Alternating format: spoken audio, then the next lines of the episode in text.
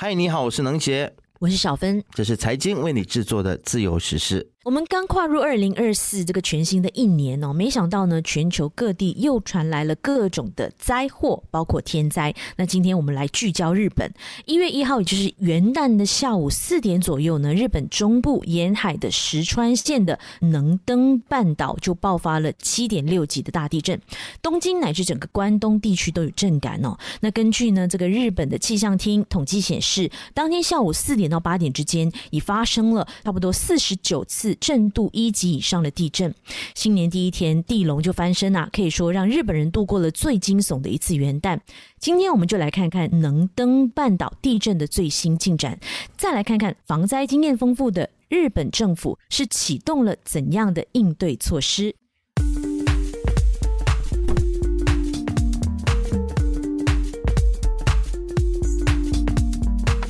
其实这一起规模七点六级的强震呢，真的是造成了很多的灾难啊，造成了石川县多处的这个路面呢毁损，还有房屋倒塌，还有造成死伤。那么截至录音的今天呢，也就是九号为止呢，已经通报的一百八十人是不幸罹难的，那至少有五百六十五人轻重伤，一百九十五人失联。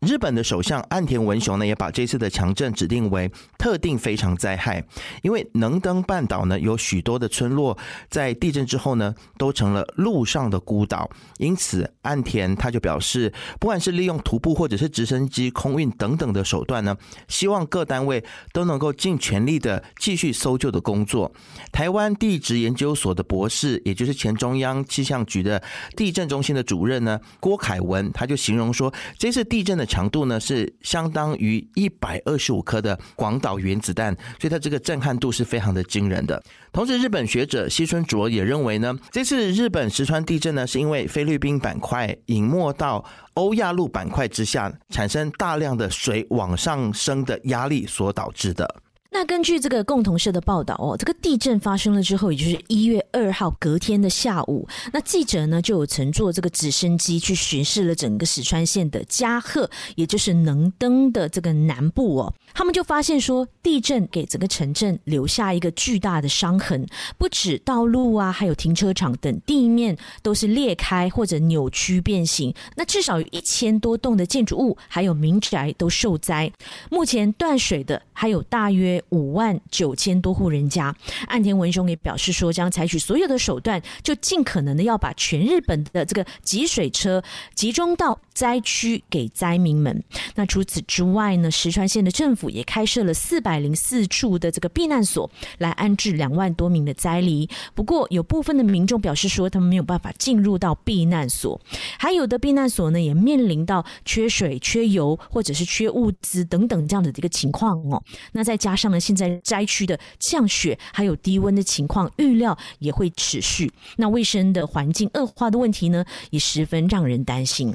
这个时候，我们看到了这个日本内阁的官房长官林方正呢，就召开记者会，就表示说，截至当地时间的一月一号下午六点呢，日本石川县就有六起活埋事件。那么救援团队呢，也以最快的速度赶到现场去救援。那么由于道路的塌陷以及扭曲，影响了通行的路段，让这个救援的行动呢变得非常的艰巨，造成了大约三千三百人处于这个孤立无援的状态。除了道路变形之外，在观测到最大的震度为七级的志贺町，多艘的渔船呢是倾覆的，物资也散落在渔港之内。那么另外呢，根据日本国土交通省表示呢，能登机场也受到地震的影响。那我们就看到机场有很多处的这个跑道出现了裂缝，机场的航站楼呢也受损，然后关闭了。那么大约呢就有五百人是受困在机场的停车场之内。那么虽然有粮食还有物资，但是机场附近的道路是被封闭的，等于是处于这个孤立的状态哦。那么各大的铁路系统呢延误或者是停驶，导致至少有一千多名的旅客呢是停滞在车厢当中。其实地震本身呢，就是一种复合型的灾难，它会导致道路遭受破坏、损毁，那火灾、停电还有海啸也会不断的发生哦。石川县的能登地区也发布了五米高的大海啸警报，这是二零一一年发生的三一一大地震以来呢，日本第一次发布大海啸警报。距离上一次发生七级或以上的地震，你要回溯到二零一八年当时的北海道地震。也许是日本有过这个前车之鉴哦，让整个政府呢在地震的应对工作上已经是专业户的等级了。那就在这次的地震过后呢，日本气象厅和新闻台也动作很快的发出了海啸警报，纷纷的呼吁民众远离海岸和河流的入海口，往高处去进行避难。那么，其实让民众比较焦虑的事情，就是核辐射泄漏这件事情了，让大家想起之前的三一一大地震，当时发生海啸呢，就导致后来的日本福岛核灾的事故啊。那么，日本的原子能管制委员会，也就是 NRA 呢，也颁布了禁令，禁止一些核电厂继续的营运。那么，其实这一次的这个石川县地震呢，也让不少民众会担心说，这个历史会不会重演啊？尽管新泻县还有这个志贺核电电站的这个燃料池因为地震而导致这个池内的水溢出，但是幸好建筑并没有损害。那么初步就判断这些溢出的核废水呢，是仍然是留在这个建筑物当中的。那么两个核电站的周围呢，测量核辐射的这个监测站还是显示比较正常的水平，放射性的物质呢也不会对外部产生影响。那么日本核能安全委员会呢也会持续的追踪还有测量放射性的水。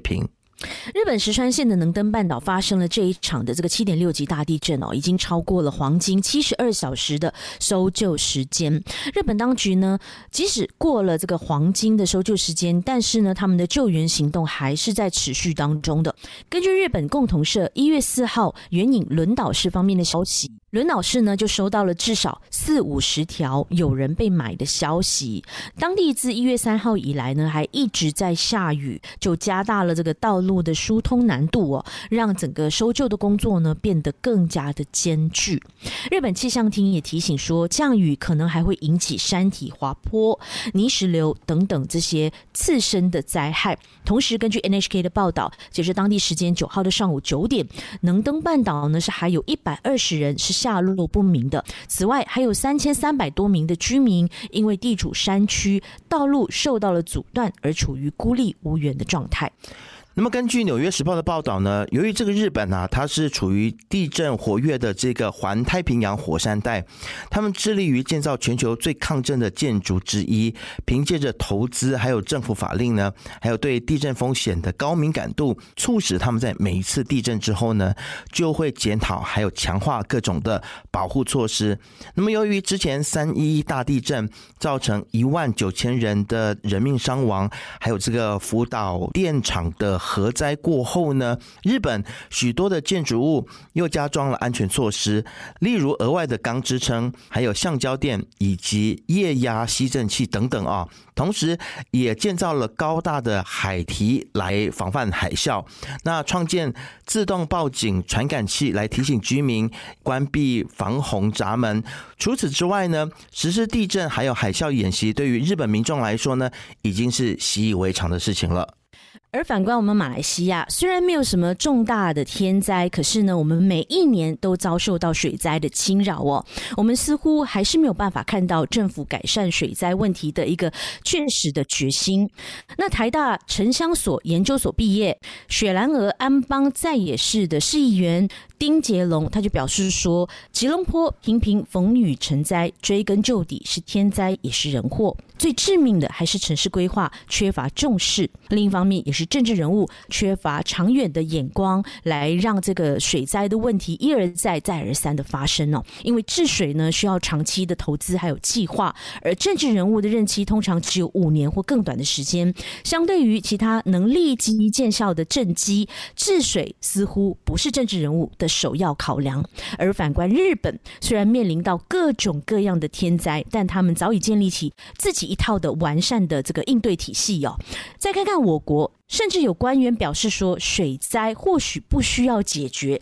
甚至可以成为开关引号的旅游景点。哇，这种把天灾当作旅游景点的谬论呢，对比日本的一系列应对措施，更是把我国政治人物对于治水的这种懈怠还有苟且的态度暴露无遗。或许这就是我们前首相马哈迪所说的，我们需要向东学习，来学习日本应对天灾的一种态度、精神，还有他们的行动力。不知道你有没有什么？不同的看法呢，都欢迎你在下面留言来跟我们分享。自由时事是 B F N 财经制作的节目，你可以在财经的官网 c a i g i n 点 m y b f n dot my 或者是最新版本的 B F M app，以及到各大播客平台都可以听到我们的节目。自由时事，自由聊时事，让你做出正确决策。